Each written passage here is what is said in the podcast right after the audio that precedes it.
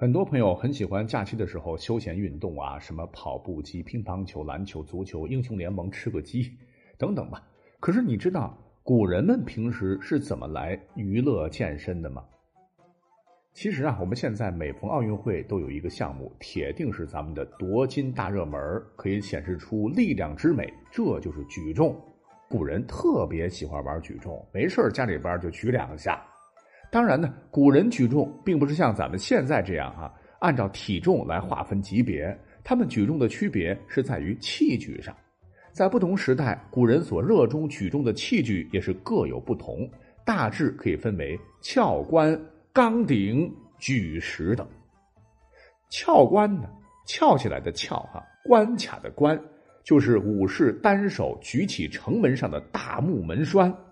据说呢，这个翘关最早跟孔子的老爸叔梁纥有关。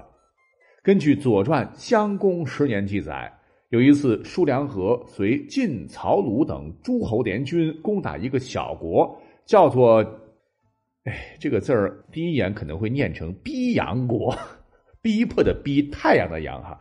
其实呢，这个逼迫的逼啊，在这里要念成‘富’。小国富阳城的都城被团团围住。”守军估计被打急眼了，干脆是先放下城门，看到一部分敌军进入，欲暗制玄门，就是悄悄的把隐藏的大门给关下来，这样内外断绝。城内敌军面对守军的弓弩、石块、油锅，关门杀狗，肯定得被全歼。危急时刻。正是大力士舒良和用一双肉手撑起了掉落下来的近千斤重的玄门，使其不能紧闭，才挽救了联军。所谓是有其父必有其子，感觉上是文质彬彬的孔子，其实也是翘关一把好手，力量大得很嘞。而所谓的钢鼎，这个钢啊，不是扛起来的意思啊，虽然跟扛是一个字，而是双手举起之力。钢鼎这个好理解哈，历史上就发生了这么一个事儿。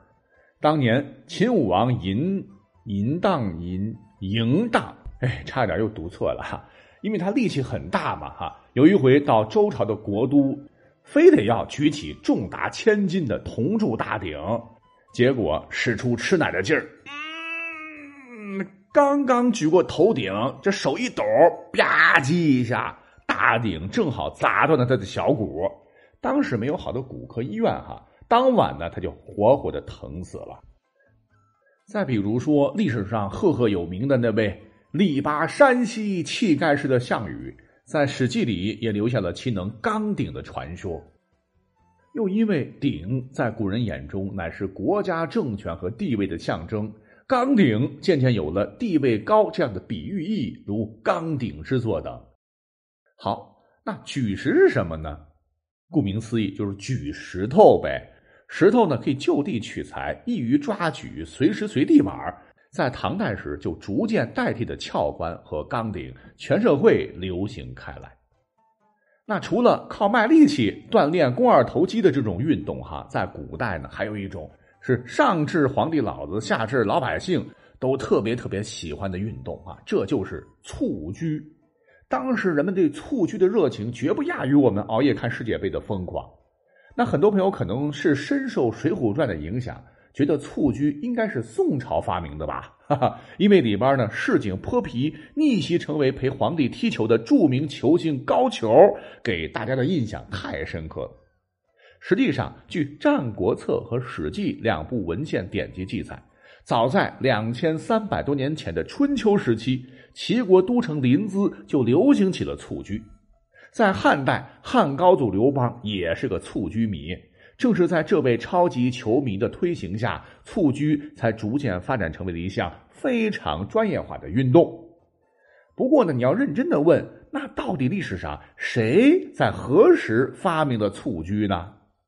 那根据出土的战国帛书记载。他乃是三皇五帝之一的皇帝，当年是发明了足球。